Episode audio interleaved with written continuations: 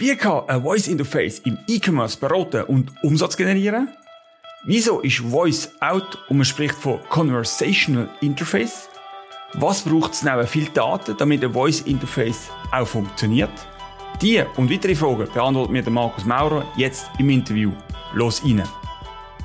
Inside E-Commerce Podcast mit dem Blick hinter die Kulissen von Online-Shops. Willkommen! Ich bin der Michael Nussbaumer, E-Commerce und Digital-Enthusiast seit über 20 Jahren und Gastgeber vom Inside E-Commerce Podcast. Und mein Gast ist der Markus Mauro von der UI Agency. Viel Spaß! Salut Markus und willkommen im Podcast. Guten Morgen. Äh, merci vielmals, dass ich dabei sein Zuerst mal, wer ist der Markus Maurer oder besser bekannt als Cusito? Äh, das frage ich mich auch jeden Tag. Nein, ähm, ja, äh, ich bin äh, überzeugter Berner, wie das vielleicht auch so wissen, äh, bin aber immer so vom Job her einfach ein bisschen in der ganzen Schweiz unterwegs gewesen. Bin ursprünglich mal Elektromechaniker gelernt, also auch ein bisschen einer von diesen neueren, unlinearen äh, Lebensläufen. Bin dann irgendwann über technisches Product Management, eben im Product Management so ein bisschen Kommunikation gelandet und habe irgendwie einmal mal vor Jahren den Schritt gemacht in die digitale Kommunikation und seitdem bin ich eigentlich immer so ein bisschen in digitaler Kommunikation unterwegs und den neuesten Möglichkeiten, die es da gibt. Aktuell bist du ja als Geschäftsführer WUI Agency Schweiz unterwegs. Wer ist die Agentur? Äh, die WE Agency ist eine Agentur von ca. 40 Leuten. Der Hauptsitz ist in München. Ich baue den Schweizer, äh, äh, die Schweizer Niederlassung auf. Sie haben noch zwei weitere Büros in Bonn und in Berlin. Und das ist eine Firma, die sich äh, vor fünf Jahren gegründet ist worden und sich sehr früh auf Conversational User Interfaces hat äh, fokussiert. Und ich bin eigentlich auf sie aufmerksam worden, als ich noch in meinem vorderen Job bei der Agentur Farner habe äh, geschaut, was gibt's für Agenturen da draussen wie sind sie aufgestellt. Und das ist mir aufgefallen, weil sie die einzige Agentur sind, wo Conversational User Interfaces, also sprich Voice und Chatbots macht. Und das aber sehr stark vor, vom, vom äh, Kommunikationsdesign hergehen, angehen. Und alle anderen Firmen draussen auf dem Markt sind sehr technisch aufgestellt, haben teilweise wenige Leute angestellt mit äh, sprachwissenschaftlichem Hintergrund. Und die Agency äh, tut sich dort eben so ein bisschen unterscheiden, weil sie sehr stark auf Conversational Design fokussiert sind. Also 65% der Leute, die bei der Agency arbeiten, haben Linguistik oder Computerlinguistik studiert. Also ich glaube, du hast dich mit dem Thema schon länger auseinandergesetzt. Wo ist der Ursprung gewesen? Wo bist du zu dem Thema Voice User Interface dazugekommen? Was ist so der Anfang bei dir? Äh, der Anfang ist eigentlich äh, ziemlich sicher auch Alexa gewesen, vielleicht noch Siri. Das war die Zeit, als ich noch auf iPhone unterwegs war.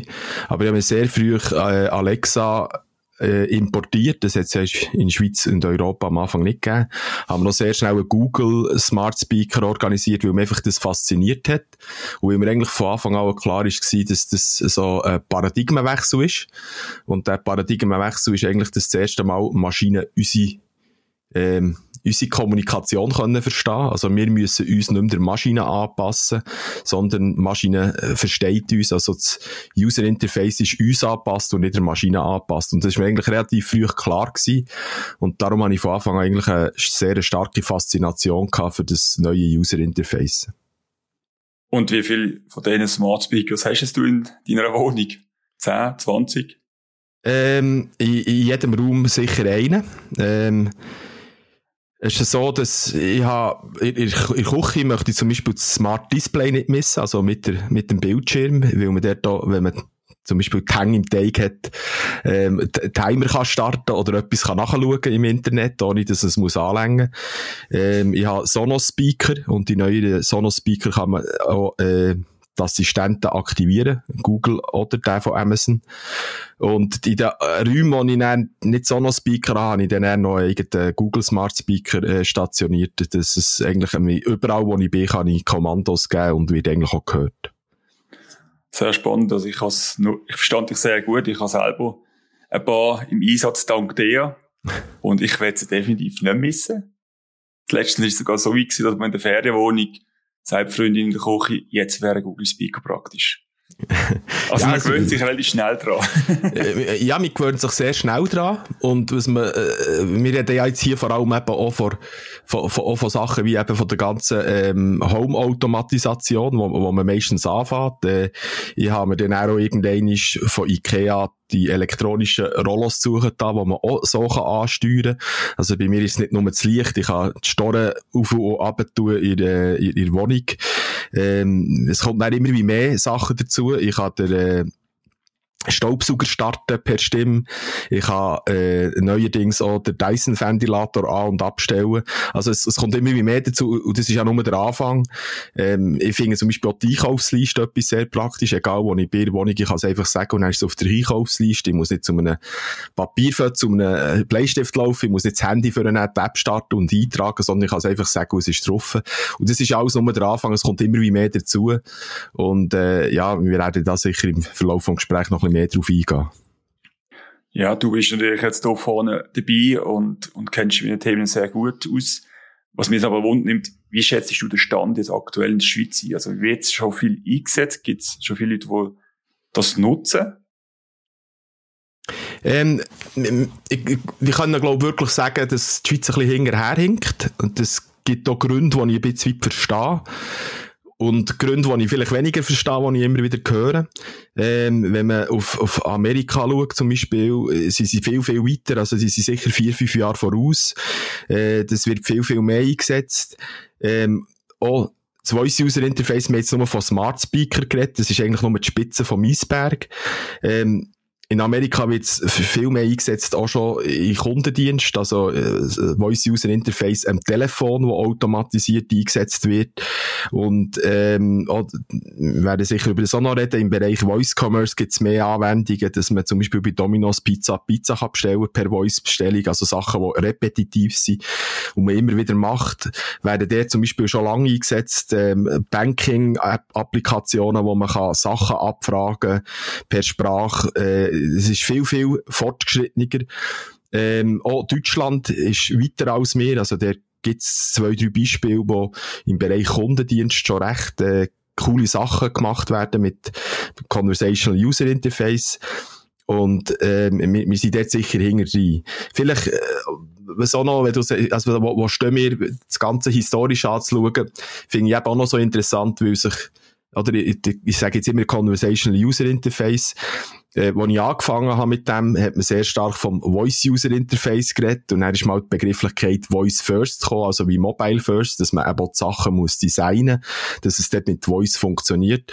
Heute rede ich sehr stark von Conversational User-Interface. Was ich dort hinten dran verstehe, ist äh, ein, ein, ein Interface, das per gesprochener und geschriebener Sprache ähm, kann interagieren. Also es kann schreiben und reden.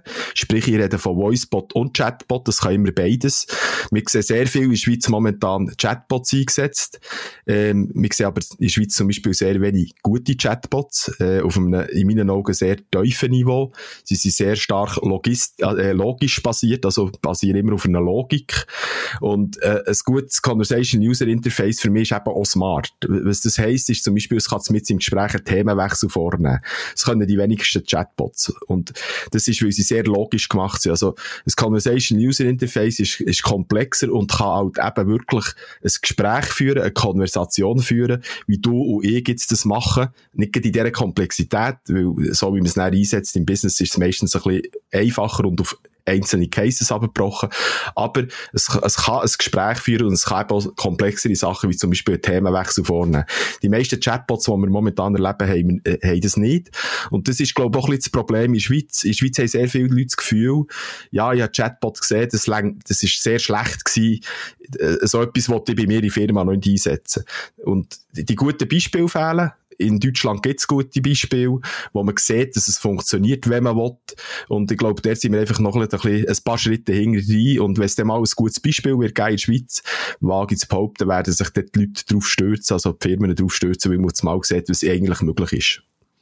Aber wenn es so viele Lösungen im Ausland schon gibt, wäre das ja eigentlich der nächste logische Schritt, das eigentlich in die Schweiz importieren. Oder ist jetzt die Hürde in die Schweiz so groß, dass man noch äh, davon ab äh, ist. Also Ist die Sprache, ist, ist Schweizerdeutsch, ist, ist Deutsch selber, die Schwierigkeit ist, oder ist es einfach die Affinität zur Technologie? Ähm, zum Thema Sprache kann man sicher etwas sagen. Ja, die grossen Sprachen sind dort immer ein bisschen weiter. Ähm, man muss auch ein bisschen unterscheiden, also es gibt eigentlich wie zwei Hürden, die es zu überwinden gibt beim Sprachverstehen. Die Ausgabe ist dann schon wieder ein bisschen, ist noch ein bisschen etwas anderes, aber als erstes muss ich mal äh, die Sprache verstehen, also sogenannte Speech-to-Text machen. Und das ist, ähm, dort sind wir auf einem sehr guten Niveau. Im, Im Englischen sind wir auf menschlichem Niveau. Im Hochdeutschen sind wir mehr oder weniger auf menschlichem Niveau. Sprich, das heisst, kleiner 5% Fehlerquote. Und dann hinter kommt aber noch also das ist übrigens so äh, ASR, äh, Automatic Speech Recognition, das Modul, das das macht. Hinterher kommt aber dann noch das ganze Natural Language Understanding und das ist dann der Satz verstehen. Das ist dann wieder etwas Komplexeres, also äh, einen ganzen Satz, die ganze äh, beibringen, was ist die Meinung von diesem Satz. Aber auch das hat man eigentlich im Griff, weil wenn man für eine Firma so ein System einführt, ist ja eigentlich das Einsatzgebiet immer beschränkt und das beschränkte Gebiet kann man sehr gut bearbeiten.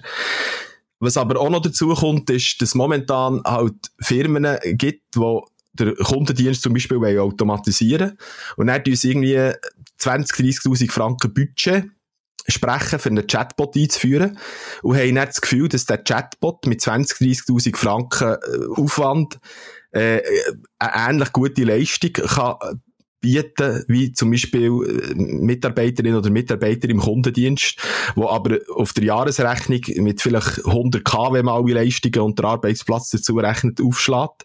Und hat dann das Gefühl, dass ich jetzt mit einem Drittel Budget, als das, was ich für eine Person habe, eine gleich gute Lösung kann, ähm, aufbauen Und das ist schon mal so ein bisschen eine naive Einstellung, sage ich mal. Und was ich aber jetzt darauf raus will, ist, ja, so ein System zu bauen, hat sicher seinen Preis. Du kannst mich jetzt fragen, wie viel kostet es. Ich kann dir keinen genauen Preis sagen, weil es sehr individuell ist. Aber, ich, ich sage jetzt mal, es kostet nicht so viel. Noch wenn so ein System eine Million kostet zum Aufbauen. Also, ich sage jetzt mal, zehnmal der Lohn von einer Mitarbeiterin oder Mitarbeiter im Kundendienst. Wenn es näher mal läuft, das kann gleichzeitig 100, 200, 300 Leute bedienen. Es ist 24-7 im Einsatz, 365 Tage, es wird nie Ferien. Also der Business Case zu machen ist eigentlich relativ einfach und gleich hat man halt einen gewissen Respekt, vielleicht ein bisschen ein gewisses Budget nehmen, dass man das kann aufbauen und, und das sieht man oder momentan auch in Deutschland äh, und in der Schweiz die Firmen, die sich damit beschäftigen, sind eher grössere Firmen, wo so Budget auch vielleicht ein bisschen normaler sind. Aber das sind so ein bisschen sicher zwei Hürden. Man hat ein bisschen Respekt vor dem Thema, weil es eben auch noch kein gutes Beispiel gibt. Und oft auch Schweizerdeutsch wird, ja, aber Schweizerdeutsch ist ja noch nicht so gut. Aber auch das, äh, Swisscom TV Box, Disclaimer, wo die Agency sehr stark ist involviert war beim ganzen Aufbau, die ist fünfsprachig unterwegs äh, eine Sprache ist Schweizerdeutsch und in dem Bereich, wo man Schweizerdeutsch das muss abdecken, was TV-Box muss können, kann man da so. Also das ist möglich, es ist handelbar. Dann nehme ich mal an, dass Swisscom Box vor allem sehr gut Berndeutsch versteht, oder? Äh, nein, das ist ähm, äh, dort ein bisschen äh, ganz, äh, also es ist, äh, wir machen das ein bisschen anders. Es, die, die Swisscom Box kann nicht ein Schweizerdeutsch, sondern es kann ein Schweizerdeutsch mit sieben verschiedenen Ausprägungen hinter dran. Also, wir haben so äh, sieben, wie soll ich dem sagen, sieben Nuancen, sieben verschiedene Nuancen drin, sieben äh, Dialektgebiet in der Schweiz, wo dann, ähm, dass man es wirklich kann verstehen kann, weil halt die Schweizer Dialekte doch sehr stark unterschiedlich sind. Aber, was man zum Beispiel kann sagen, ist, dass eben die ASR, also die Automatic Speech Recognition, wo man zum Beispiel von Microsoft, die kauft man ein als Modul quasi, die versteht mittlerweile recht gut Schweizerdeutsch und es gibt auch noch zwei, drei andere Anbieter in der Schweiz, die ASR gemacht haben, die Schweizerdeutsch recht gut verstehen. Also es gibt dort schon Basis, wo man kann einkaufen und darauf aufbauen Und wie siehst du das in der Schweiz bei den Online-Shops? Kennst du schon Beispiele, wo es eingesetzt wird? Also eben Kundendienst ist äh, ein Punkt. Oder auch im Verkauf? Oder sind wir da eh noch im Experimentierstadium? Äh, wir würden sagen, wir sind ja ganz klar im Experimentierstadium. Was man jetzt gemerkt ist, dass erste Firmen für so mit ich sage jetzt mal, off-the-shelf-Produkt für anfangen, um experimentieren, mal sechs Monate testen. Ähm, das sind meistens Produkte, die äh, Chat können und Voice. Also man kann dort Chat anbieten ähm, und man kann zum Teil auch der Kundendienst eben auf dem Telefon automatisieren. Wenn man so ein System kauft, ist man meistens viel schneller in der Umsetzung, ist aber dann halt auch in dem, sag jetzt mal, in dem Produkt gefangen. Ähm, man kann dann auch die Daten weniger gut kontrollieren, man hat weniger Know-how aufbauen, wenn man auf so einem System ist. Und es gibt dann eben die Systeme, die noch oben dran sind, noch ein bisschen teurer sind, die meistens ähm, aufbauen werden auf, auf den grossen Systemen, die auf dem Markt sind. Äh, also wir reden da von IBM Watson, wir reden von der Lösung, die Microsoft in Azure anbietet, Google in ihrer Cloud, AWS, also Amazon Web Services haben solche Systeme. Es gibt aber auch unabhängige Anbieter, europäische, zum Beispiel Artificial Solutions aus Schweden mit der Plattform Teneo, wo zum Beispiel auch Möglichkeit besteht, dass man die on-premise kann laufen, wenn man eine Bank ist oder so etwas und das einfach Datenkontrolle will haben. Und wenn man halt auf so einem System aufbaut, ist man viel flexibler unterwegs und kann dann auch in absehbarer Zeit zum Beispiel auch E-Mails automatisch auslesen und teilweise vielleicht vorbereiten oder sogar automatisch beantworten.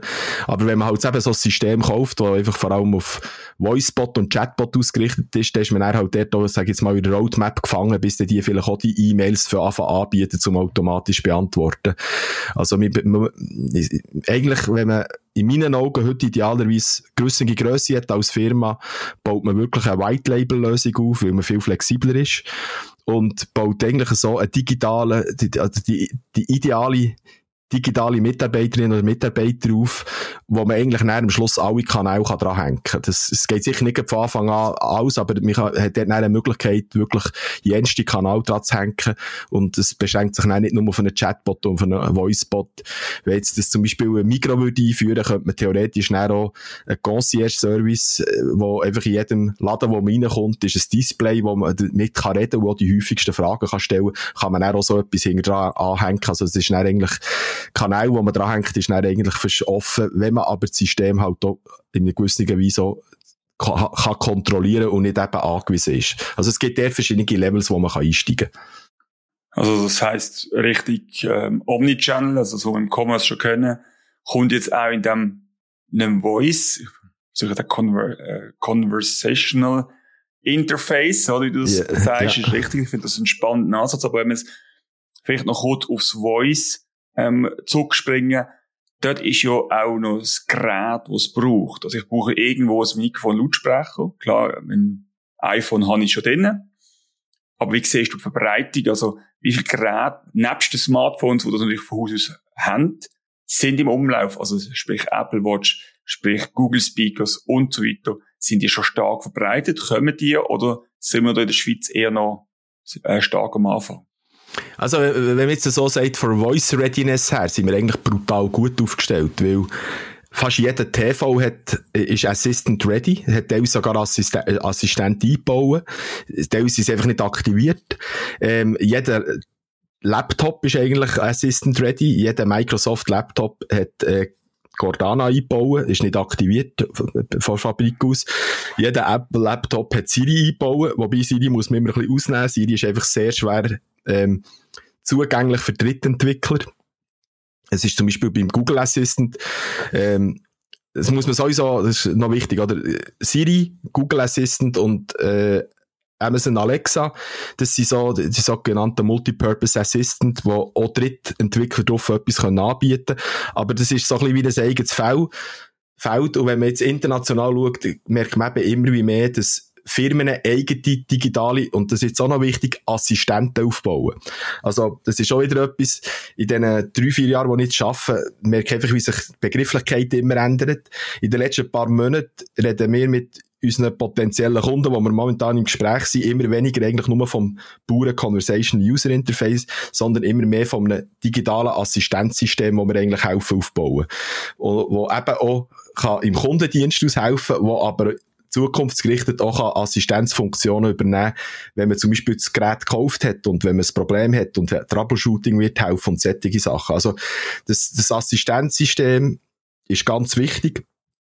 Und wir sind brutal ready eigentlich für Voice User Interface. Du hast gesagt, jedes Telefon hat eigentlich einen Sprachassistent drauf. Ähm, jeder Computer ist eigentlich ready. Viele Haushaltsgeräte, immer wie mehr, haben solche, haben Mikrofon, Sprachsteuerung kommt mehr und mehr.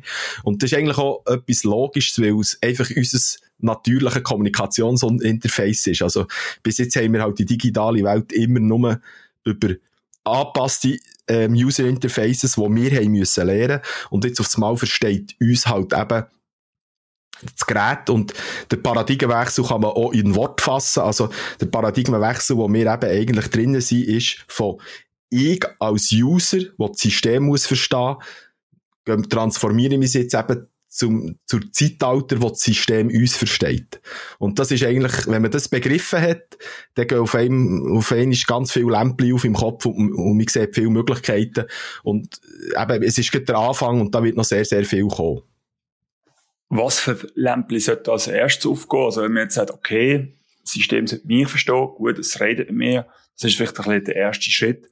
Aber was sind so typische andere Charaktere, wo so ein System sollte erfüllen oder du sagst, das ist das Minimum, dass ich mich als User auch irgendwo wohlfühle. Ich glaube, das ist auch ein wichtiger Punkt. Ich weiss, am Anfang haben wir Siri eben dreimal hintereinander versucht zu erklären, was man effektiv möchte, oder auch Alex oder Google.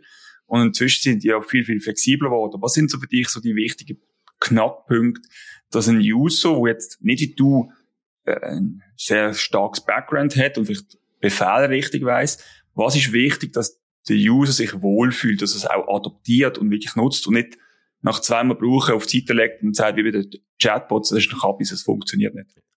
Das ist ein sehr wichtiger Punkt, den du ansprichst. Ähm, die, die Entwicklung, die du jetzt gesagt hast, ist, ist sicher, äh, hat in den letzten Jahren geholfen, dass die Leute, wenn sie es mal gebraucht haben, es mehr und mehr brauchen. Am Anfang ist die User Experience nicht unbedingt gut gewesen. Mittlerweile sind die Systeme viel, viel besser geworden im Verstehen. Also die Sprache wird besser verstanden. Aber, ähm, so ein bisschen Problem, das wir haben, äh, ist sicher, dass die Leute dann, sobald sie mit so einem System reden, haben sie gleich den Anspruch, dass das System jetzt eigentlich schon gleich gut so können reden wie ein Mensch.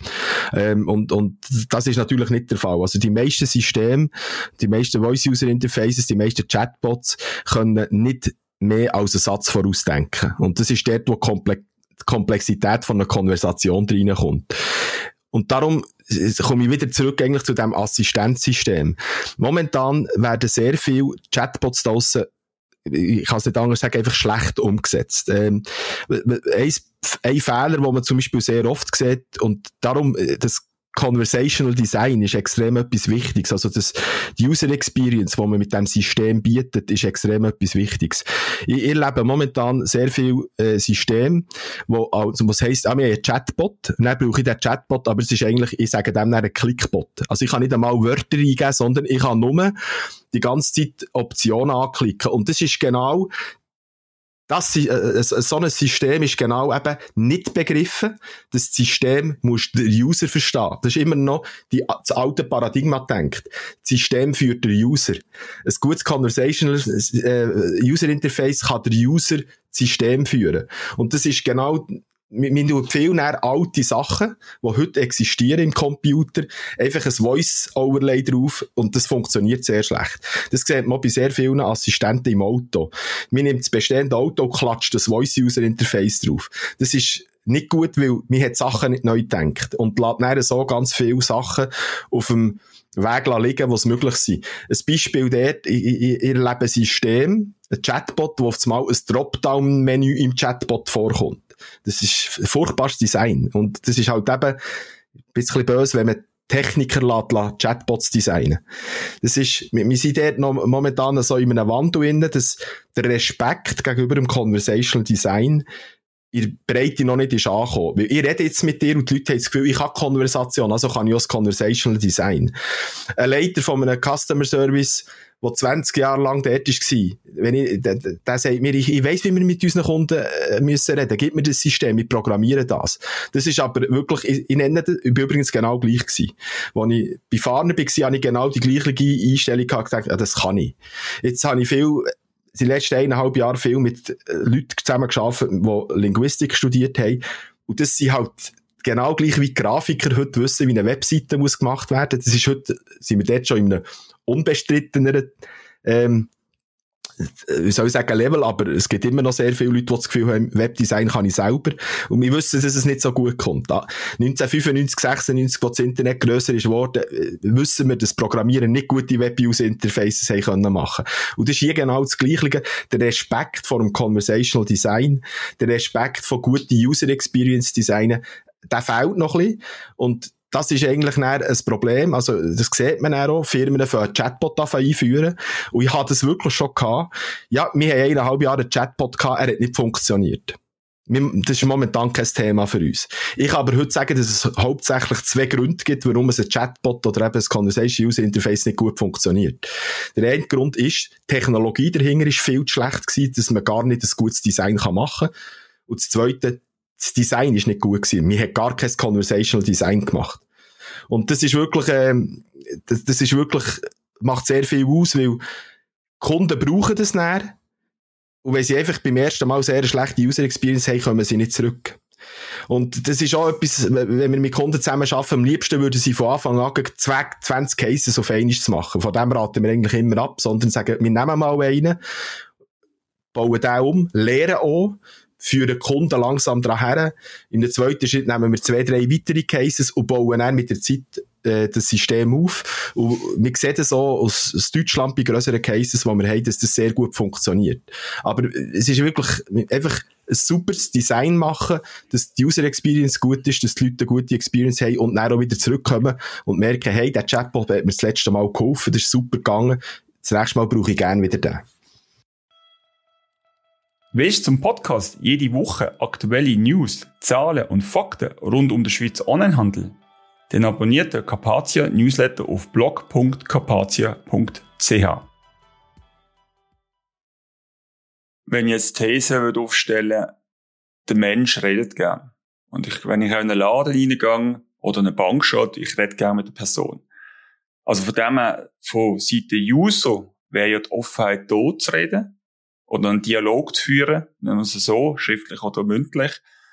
Aber das System muss entsprechend sich auf den User anpassen oder seine Bedürfnisse erfüllen. Und wenn ich dich richtig verstand, Technologien wären heute da. Also wir haben ja bei Demonstrationen von Google schon gesehen, wie Google kann äh, ein Restaurant ähm, äh, Platz reservieren äh, und in einer Art und Weise, wo man gar nicht merkt, dass es eine Maschine ist.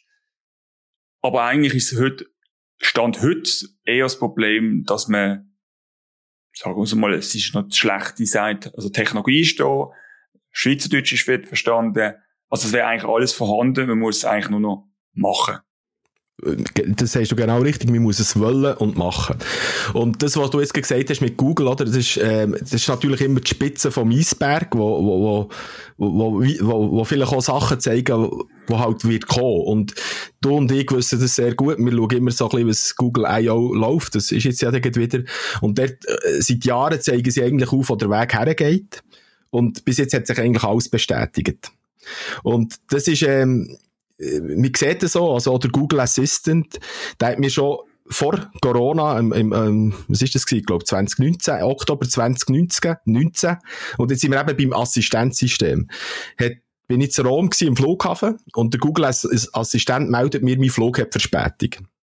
Äh, per Push-Meldung hat nicht mit mir geredet, aber Darum eben das Assistenzsystem ist, ist wichtig dahinter und das Voice User Interface ist dann noch ein Teil davon. Also die sogenannte proaktive Assistenz, das ist dann das nächste Level, das kommt und das ist auch sehr interessant zum Anschauen, was kann ich vielleicht als Firma in drei bis vier Jahren anbieten. Aber dass ich in drei bis vier Jahren coole Assistenzsysteme habe, die proaktiv mitdenken können, ist es ganz wichtig, dass ich heute die richtige Weiche stellen.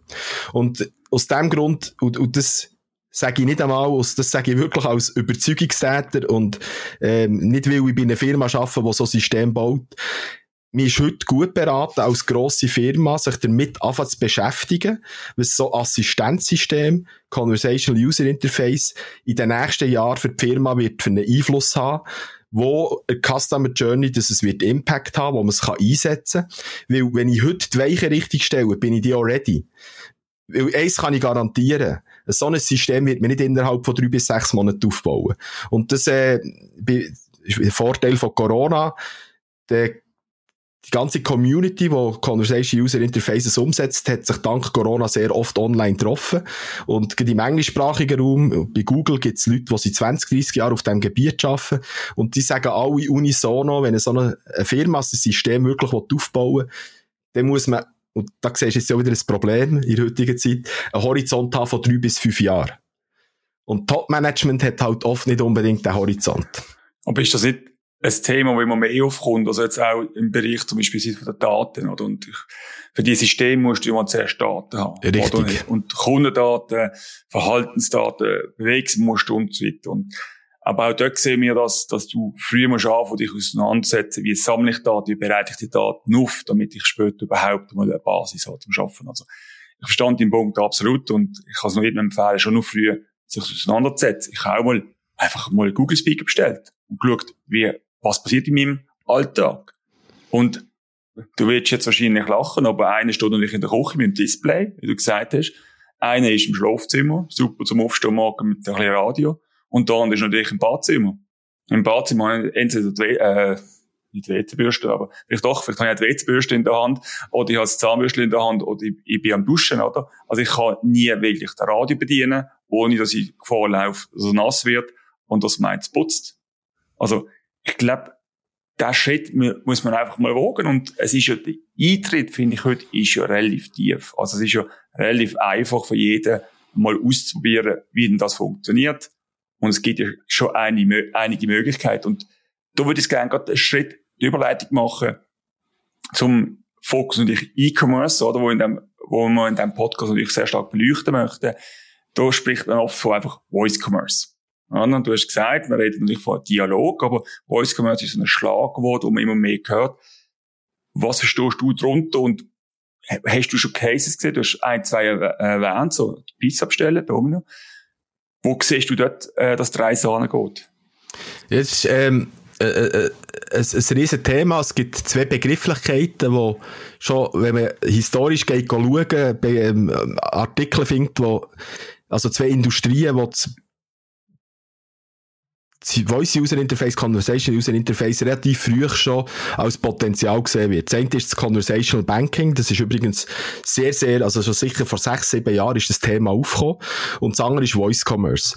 Beim Voice Commerce sehe ich ein bisschen das Problem, ähm, dass man immer wirklich das Gefühl, äh, das Gefühl hat, ah, Voice, wie kann ich über Voice verkaufen? Das ist wirklich der Reflex. Und der nervt mich ehrlich gesagt doch ein bisschen. Weil wir haben in den letzten Jahren, glaube ich, einfach gelernt, gerade im E-Commerce, dass man einfach nicht immer mit der Tür kann ins Haus fallen Und wenn man im Funnel schaut, ist halt der, der Schritt zum, zum etwas kaufen relativ tief im Funnel. Und äh, es gibt aber andere Bereiche, wo man Voice halt besser kann einsetzen kann. Und wenn man auch die Umfragen anschaut, also es gibt ja jetzt zum vierten Mal der Voice Barometer Schweiz, wo immer gefragt wird, in welcher Phase, also analog zu den Studien, die man im E-Commerce immer macht, äh, könnt ihr euch vorstellen, am ersten ein Voice-User-Interface zu brauchen, dann ist das Top-of-Funnel, also sich beim Informieren, oder eben End-of-Funnel, also nach dem Verkauf im Customer Service. Und das ist einfach ein offensichtlicher Case, weil es ist immer gut, wenn ich in einem Ort ein Problem kann lösen kann, das ein Painpoint ist. Und die Warteschlaufe im Kundendienst ist immer ein Painpoint. Das ist ein Painpoint für die Firma, das ist ein Painpoint für alle Kunden. Und da gibt sehr viele repetitive Fragen. Wenn man in Versicherungen, Banken die häufigsten zehn Fragen im Kundendienst auswertet, ist das meistens 50 bis heftig 80 Prozent vom Volumen. Also 50 bis 80 Prozent vom Volumen sind die 10 gleichen Fragen. Wenn ich schon nur die kann automatisieren kann, ist das extrem viel wert. Weil dann können, dann können sich meine Mitarbeiter im Kundendienst um viel wichtigere Sachen kümmern, als immer wieder die gleichen Fragen beantworten.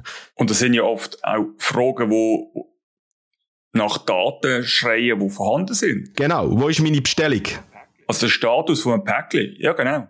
Warum ist die Rechnung nicht richtig? Jetzt kommt aber wieder ein Punkt, wo ich noch zum äh, anschließen von vorher. Das hast du völlig richtig gesagt. Äh, ein gutes Assistenzsystem funktioniert nur, wenn ich meine Datenstrategie auch im Griff habe. Und darum empfehle ich das jeder Firma heute eben, das anzuschauen ohne dass man schon im Kopf hat, ich will etwas machen, zum herausfinden, was ist der Einfluss? Weil ich weiss, in einem Projekt in Deutschland haben wir, äh, dort müssen wir Rechnungsfragen beantworten. Es hat aber zehn Monate gedauert, das System ist ready gewesen, die Daten zu liefern. Weil das muss schnell gehen. Weil es ist eine Konversation und ich kann nicht fünf Sekunden warten, bis die Daten da sind. Das tut das Gespräch unterbrechen. Also wir vorher müssen das System ready machen im Hintergrund, dass die Daten auch flutschen, wenn wir sie brauchen, oder? Und darum ist es wichtig, sich heute eben das mal mit einer Aussicht wirklich in der Projektion, was da auf einem zukommt, anzuschauen, dass man eben auch, wenn man zum Beispiel noch Entscheidungen hat im äh, Data Warehouse Strategie, dass man das heute auch schon so fällen, dass man das für ein, so ein Assistenzsystem oder ein Conversational User Interface kann nutzen Und ähm, ja, du, du hast es richtig gesagt, oder? E-Commerce, was sind die Fragen? Wo ist meine Bestellung? Was ist der Bestellungsstatus? Und, und, und, das sind immer wieder die gleichen Fragen. Und wenn ich die kann automatisieren kann, habe ich ein riesengroßes Problem gelöst. Was auch noch wichtig ist, was ganz viel anfangen, meistens vorgelagert, bevor es schon Fragen für, für, beant für beantworten. Was man meistens als erstes macht, ist ein sogenanntes Routing. Also wir kennen die IVR-Systeme, wo man anläutet und dann heisst, wenn Sie eine Frage haben zur Rechnung, drücken Sie eins. Wenn Sie eine Frage haben zu einem technischen Problem, drücken Sie die zwei. Das kannst du viel einfacher machen, indem es einfach sagt, bitte sagen Sie uns äh, den Grund, warum Sie anrufen. Und das System versteht das dann und dann hast du das sogenannte, das nennt man das ist ein sogenanntes Routing. Also ich kann nachher die Leute schon mal abholen, wenn sie in Warteschleife sind, anfangen Informationen sammeln und wenn es dann zum Callcenter-Agent kommt, poppen die Informationen schon auf und es landet meistens dann eben auch beim richtigen Callcenter-Agent, der spezialisiert ist auf das Thema oder weiss, wie es funktioniert. Also meistens gibt es Leute, die ähm, spezialisiert sind für Rechnungsfragen und solche Sachen und oder jemand, der halt noch nicht so viel Erfahrung hat, macht halt vielleicht nur am Anfang Bestellungsstatusfragen und solche Sachen. Also man kann das zuerst nutzen und nutzt meistens das Routing auch, um das System zu entwickeln, für die Sachen richtig zu verstehen. Und was vielleicht auch noch wichtig ist, oder, die System, es ist nie eigentlich ein, ein, äh, ich, ich will keine Menschen mehr in meinem Callcenter. Das ist mehr immer ein Miteinander. Also das Handover von einem digitaler Assistent zum Mensch oder von einem Mensch zu einem digitalen Assistent ist zum Beispiel auch sehr ein wichtiges Teil, das man muss im Griff haben ähm, also die Deutsche Telekom zum Beispiel macht das für gewisse Probleme, die sie einem digitalen Assistent übergeben, der nicht das Troubleshooting macht mit den Kunden. Also auf aber auch der andere Weg. Der digitale Assistent kann auch einen Mensch übergeben. Also das ist, das ist immer ein Miteinander und nie ein Gegeneinander. Das heißt aber auch, dass der Anspruch an Daten und an System nochmal zunehmen wird. Also ich höre jetzt hier sehr viel Anforderungen an Daten, Datenqualität, Geschwindigkeit, Verfügbarkeit. Wie muss ich mir das jetzt für einen Online-Job vorstellen? Also wie kann ich mich heute schon vorbereiten? Gibt es so erste Schritte, die ich heute schon machen kann, bevor ich jetzt weiss genau, wie meine Voice oder Conversion äh, Zukunft aussieht? Oder was würdest du so empfehlen, jetzt vor allem in Hinsicht der ganzen Daten, die dann zur Verfügung stehen müssen? Ja, es, äh, es ist, wie wir sicher eben gesagt haben, also ich brauche ein schnelles Data Warehouse, sonst funktioniert das nicht. Ähm, es hat übrigens so bei, bei einem System wie im Google Assistant, äh, ein Google Assistant wird sich nie Daten beschaffen bei einer langsamen Webseite, weil es einfach zu lang wird gehen. Der wird immer Daten bei einer schnellen Webseite holen. Ähm, also die, die, die Web Vitals, die sind zum Beispiel eben, wenn man Google Assistant anschaut, wichtig. Und das kann man eins zu eins übernehmen, wenn man ein eigenes Assistenzsystem bauen will. Und ja, klar, wenn ich halt weiss, in welche Richtung, dass ich vielleicht so ein Assistenzsystem ausbauen will, dementsprechend kann ich vielleicht auch meine Daten strukturierter aufbauen, dass ich eben das Know-how habe zum Abrufen. Und ähm, wenn man eben sich mit dem Ganzen beschäftigt, dann entwickelt man auf einmal auch ein bisschen Vision. Und meine Vision ist, ähm, oder wir, wir reden ja zum Beispiel bei Webseiten auch immer wie mehr von, von Headless-Websites, also dass du ähm, Daten eigentlich zentral in einer, in einer Datenbank hast und ähm, vor ist eigentlich nur noch ein, wie soll ich sagen, die Webseite ist nur noch ein Display, das sie anzeigt und du hast nicht mehr alle Daten im CMS selber. Und das Conversation User Interface kann dort voll dran, ähm, dran andocken. Und ein gutes Beispiel sind dort zum Beispiel die FAQs, Frequently Asked Questions. In ganz vielen grossen Firmen, die ich habe geschafft, gibt es meistens zwei, drei Datenbanken, wo die zum Beispiel abgeleitet sind. Ähm, der Kundendienst hat meistens eine Datenbank, dann gibt es meistens ähm, das FAQs, die auf der Webseite eingepflegt sind, in einem anderen System. Und dann gibt es meistens noch das FAQs, die sehr detailliert sind und in, in einer Teufel von einem Know-how und mit Sachen, die auch nicht in die Öffentlichkeit gehören, die in der Unternehmenskommunikation sind. Und in Zukunft muss man vielleicht ein System bauen, wo das zentralisiert ist, dass alle auf die gleichen Daten zugreifen und der digitale Assistent braucht die gleiche Datenbasis wie die Webseite zum Beispiel. Und auch dort ähm, gibt es erste Theorien von sogenannten Conversational Websites. Also Webseiten werden in Zukunft eben vielleicht nicht mehr zwingend eine Navigation brauchen. Sie es vielleicht noch, aber ich gehe auf eine Webseite und ich rede mit der Webseite. Und die Webseite versteht, wie sie will und kann halt eben die ganze Teufel vom Know-how, von den Daten in der Firma go, go Antworten suchen. Also es, es tut dem ganz neue Möglichkeiten auf. Ja, ich rede hier von einer Vision, von einer Zukunft, aber unter uns gesagt, ich kann dir ziemlich fest garantieren, es wird in die Richtung gehen. Weil es einfach viel, viel besser wird, äh, der Kunde bedienen, als es bis heute der Kunde bedient mit dem, was wir haben. Das ist auch eine schöne Überleitung zu meiner nächsten Frage. Und zwar, wir haben sehr viel über den Kundendienst geredet. Jetzt, vor dem Kundendienst möchte ich etwas verkaufen. Und ich finde es deine Vision noch spannend. Das heisst, nehmen wir es zum Beispiel eine Digitech-Seite oder eine Amazon-Seite, also auch oder Marktplätze generell, wo einfach riesige Mengen an Produkten haben, oder? Könntest du dir vorstellen, dass die Assistenten mir zukünftig helfen, Produkt finden, also das Richtige finden zum Beispiel?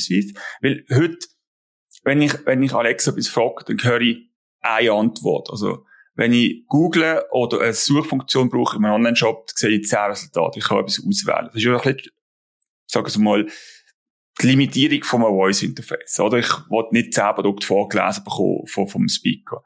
Aber wäre es denkbar, dass man sagt, okay, zum Beispiel, es ist eine Art, wie ein Assistent, wie ein Verkaufsberater, der mich auf meiner Einkaufsjourney begleitet? Ja, absolut. Ähm, ist vielleicht äh, zum, zum noch wieder vorne anhängen, oder? Der Kundendienst ist einfach relativ ein offensichtliches, einfaches Beispiel. Also, in momentanen Situation eines den einfacheren Beispielen, wo man das bereits kann umsetzen kann. Ähm, wenn ich aber zum Beispiel eben einen Kauf mache, oder dann kommt schon die ganze Zahlungstransaktion einloggen und all die Sachen dazu. Das ist sowieso immer etwas, oder ein Assistenzsystem, wo nicht eingeloggt ist, kann logischerweise weniger Fragen beantworten, als wenn man eingeloggt ist. Ist aber auch alles möglich per Sprache. Also, einloggen per Sprache ist teilweise sogar sehr gut möglich und sehr sicher möglich. Ähm, man, man kann dort Verifikationen machen, man kann sogar Two-Step-Verifications machen. Ähm, gibt's äh, übrigens ein sehr gutes Startup aus Winterthur, Futurea, wo dort Lösungen anbietet, also auch Schweizer Lösungen. Und Beratungsfunktion ist, ist sicher etwas, was halt sicher ein bisschen komplexer ist und, und wo man vielleicht nicht damit mit möchte anfangen. Ich bin aber eigentlich fest überzeugt, dass man das heute auch schon könnte. Und ein gutes Beispiel dort ist, oder, Online-Webseiten bieten eigentlich heute relativ wenig Beratung an. Was aber zum Beispiel Beratungstools gibt, wo man selbst bedient kann behandeln, ist zum Beispiel Hypothekenberater. Jetzt gebe ich dem einfach noch Sprache. Und ich kann dann das Beratungsgespräch ganz anders führen, oder? Jetzt werde ich sehr stark durch ein starres, ähm, wie soll ich dem sagen, ähm, Webinterface durchgeführt, wo ich muss Felder äh, ausfüllen wo ich mit Dropdown-Menüs Sachen kann ausfüllen Wenn ich das in einem Gespräch kann machen kann, ich das ganz anders machen. Ich kann auch mal vielleicht ein Thema überspringen und später nochmal nachfragen. Und das kann ich in einem starren Webinterface nicht und in einer Konversation kann ich das halt. Ich kann, von, ich kann wieder mal zurückspringen auf etwas. Ich bin viel flexibler und solche Sachen werden hundertprozentig brutal viel kommen. So Beratungssystem, wo ich halt eben in einer Konversation eine Beratung durchlaufe, Daten werden gesammelt. Ich kann auch nachfragen, wenn ich etwas vielleicht nicht genau verstanden habe oder wenn die Angabe nicht genug genau ist. Und was man dort muss, also was ich oft auch höre, ist in Gesprächen mit potenziellen Kunden, ja, aber weiden das unsere Kunden? Und da muss ich sagen, komme ich zu einer Argumentation zurück, die ich die letzten zehn Jahre schon brauche, wo ich angefangen mit Social Media, lässt der Kunde entscheiden.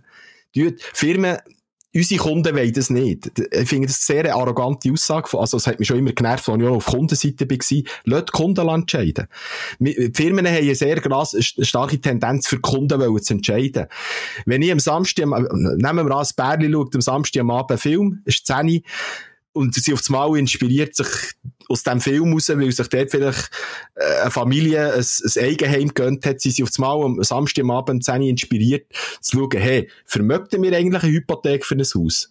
Wenn ich eine, eine, so einen Robo-Advisor habe, der reden kann, dann kann man das am Samstag am Abend 10 locker durchspielen und muss nicht warten, bis ich dann am vielleicht mit der äh, Bank kann telefonieren und, und das kann man auf jenste verschiedene Sachen äh, abbrechen und am Schluss gibt's halt vielleicht einen Robo-Advisor, der ihm online beraten was ist der beste Staubsauger für dich?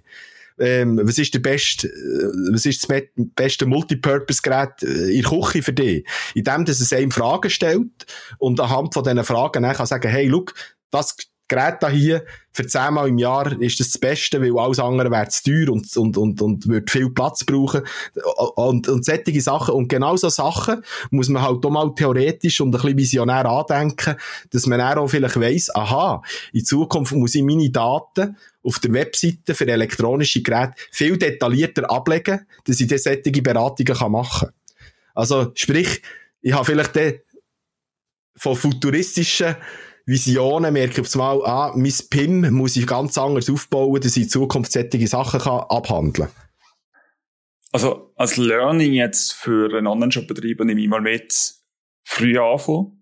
Am besten einfach mal alle Mitarbeiter einen Speaker in die Hand drucken, dass sie es mal ausprobieren.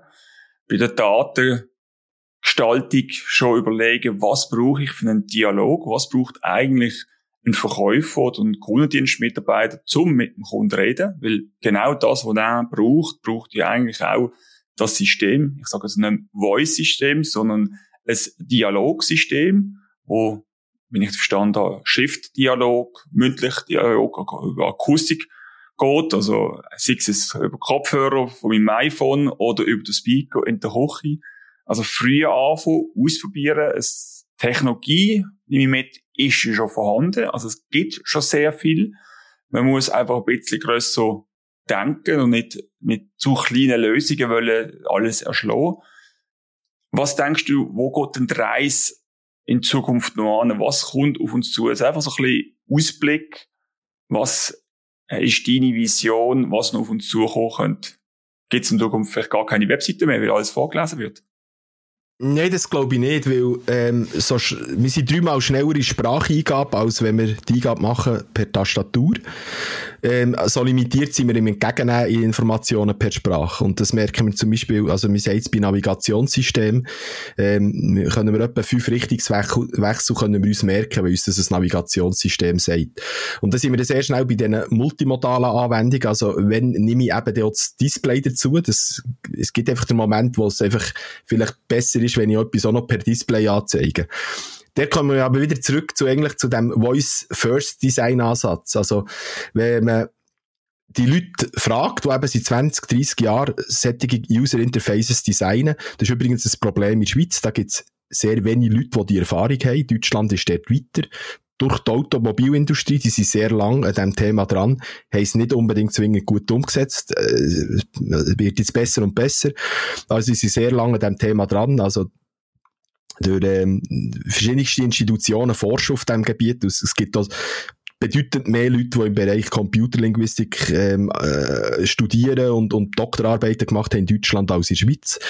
Ähm, dass man eben das, den Voice-First-Design-Ansatz wirklich verinnerlicht und alles macht per Sprache und erst das Display dazu nimmt, wenn es dann wirklich nötig ist. Und äh, sonst tut man Abkürzungen machen wieder und, und ist eben nicht mit dem Voice-First-Ansatz dabei. Ähm, ich, ich habe es vorhin schon ein bisschen gesagt, oder? Einfach eben in digitale Assistenzsystem denken. Ähm, dass, dass eben sich, das ist, glaube ich, so wirklich dort, wo es hergeht, ähm, dass man, wenn man ein Produkt kauft, eben vielleicht auch automatisch auch einen digitalen Assistent damit kauft, der einem auch im After Sales unterstützt, die Nutzung vom Produkt unterstützt. Ähm, das, das Ganze wirklich einfach auch ein bisschen gross zu denken. Äh, ich, ich habe es vorhin gesagt, oder die proaktiven Systeme, ähm, das ist, es gibt da so Studien, wenn man anschaut, und ich, ich merke übrigens auch in dieser täglichen Arbeit mit dem, ganz viele Sachen, die ich jetzt hier erzähle, leite ich eigentlich aus den ersten 20 Jahren Internet ab. Also es ist oft History Repeating, wie ich es vorhin gesagt habe. Webdesign hat man irgendwann schon müssen merken, okay, ein Grafiker, der jetzt ein Leben lang Bücher designt hat, bringt jetzt auch nicht das Know-how mit, für eine Webdesigner zu design, äh, Webseite zu designen. Also, irgendwann haben wir gemerkt, hey, Grafiker brauchen spezielle Ausbildungen für User Interaction Design basierend auf einer Webseite.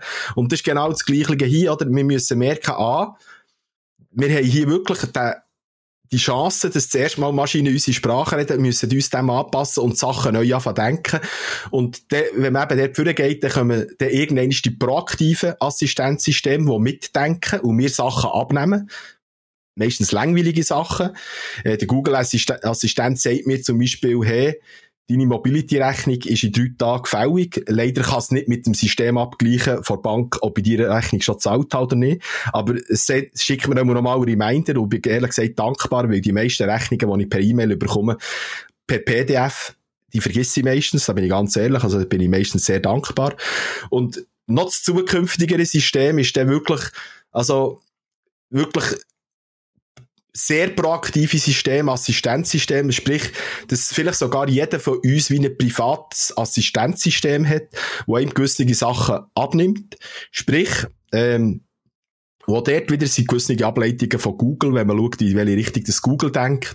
Wenn ich im, Online im Internet Reisen suche, dass auf das mir der digitale Assistent vielleicht zwei Wochen später sagt, hey, die Reise, die du machen willst, habe ich dir jetzt idealerweise gefunden es ist 500 Franken günstiger, wenn du den, den Flug nimmst. Also, das System im Hintergrund aufs Mal anhand von meinem Handeln gewisse Sachen weiterverfolgt, die ich vielleicht noch mal angedenkt habe.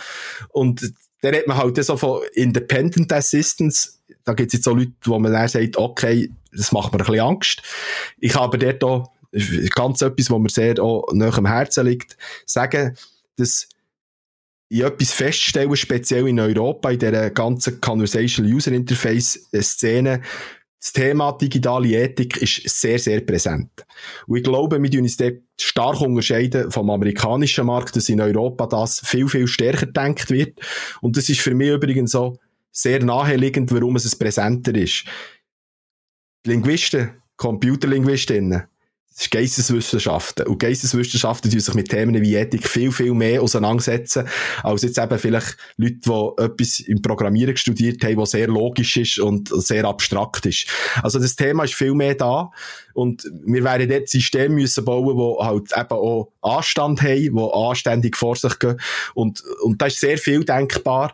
Und, ähm, ja, eben, vielleicht ist eine Webseite in Zukunft halt auch denkt wie ein Assistenzsystem wirklich. Wie kann ich einem Kunden helfen, einer Kundin helfen? Wie kann ich vielleicht auch weiterdenken und sagen, hey, wenn dich das und das interessiert, ist wirklich das da hier das Perfekte für dich. Oder dann musst du vielleicht auch mal so denken. Und äh, Kunden halt wirklich sehr gut beraten, dass sie das ideale Produkt haben. Muss man dann vielleicht auch ein bisschen vom Overselling fortkommen. Und, ähm, durch das so ein Brand aufbaut, wo ich als Kunde ein Vertrauen drin habe, dass wirklich der Brand immer das Beste will für mich und, und kann so wirklich ganz neue Sachen anfangen denken. Und äh, ja, ich bin eben, wie gesagt, ich bin fest überzeugt, dass wir in Zukunft im Hintergrund ein Sprachsystem haben, einen digitalen Mitarbeiter, Mitarbeiterin oder eben ein digitales Ding, das die Firma repräsentiert. Und in sehr vielen Art und Weise über verschiedenste Kommunikationskanäle mit Kunden, Kundinnen wird können kommunizieren, wird können beraten, wird können Verkauf abschließen und so weiter. Sehr gut. Ich will gerade mal schauen, welcher von meinen Speaker wie anständig mit mir ist. Und jetzt.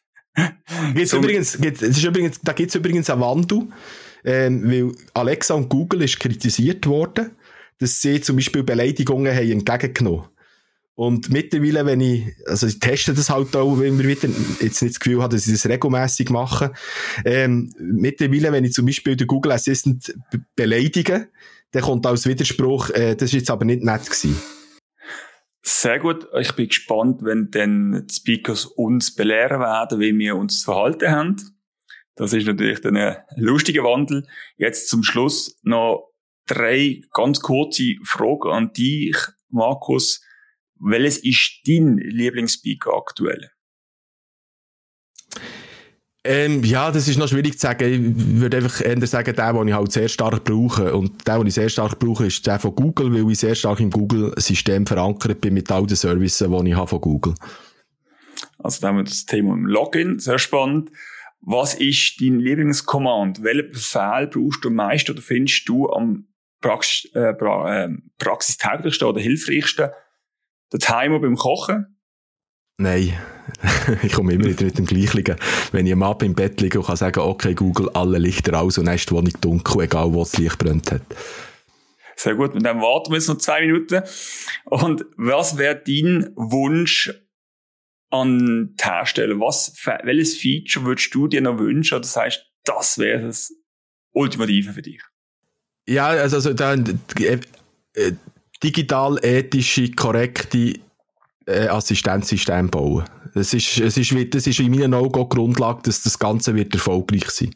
Äh, Datenfairheit, äh, den User, den Kunden auf Augenhöhe begegnen, ähm, Datenkontrolle, fair, fair, faire Datenusage, ich, ich gebe Daten, ich möchte aber etwas zurückbekommen, äh, finde ich ganz, ganz etwas Wichtiges. Markus, merci vielmals für deine Zeit. Es ist wieder mega spannend gewesen, mit dir über das Thema zu reden. Ich glaube, da kommt noch sehr viel auf uns zu.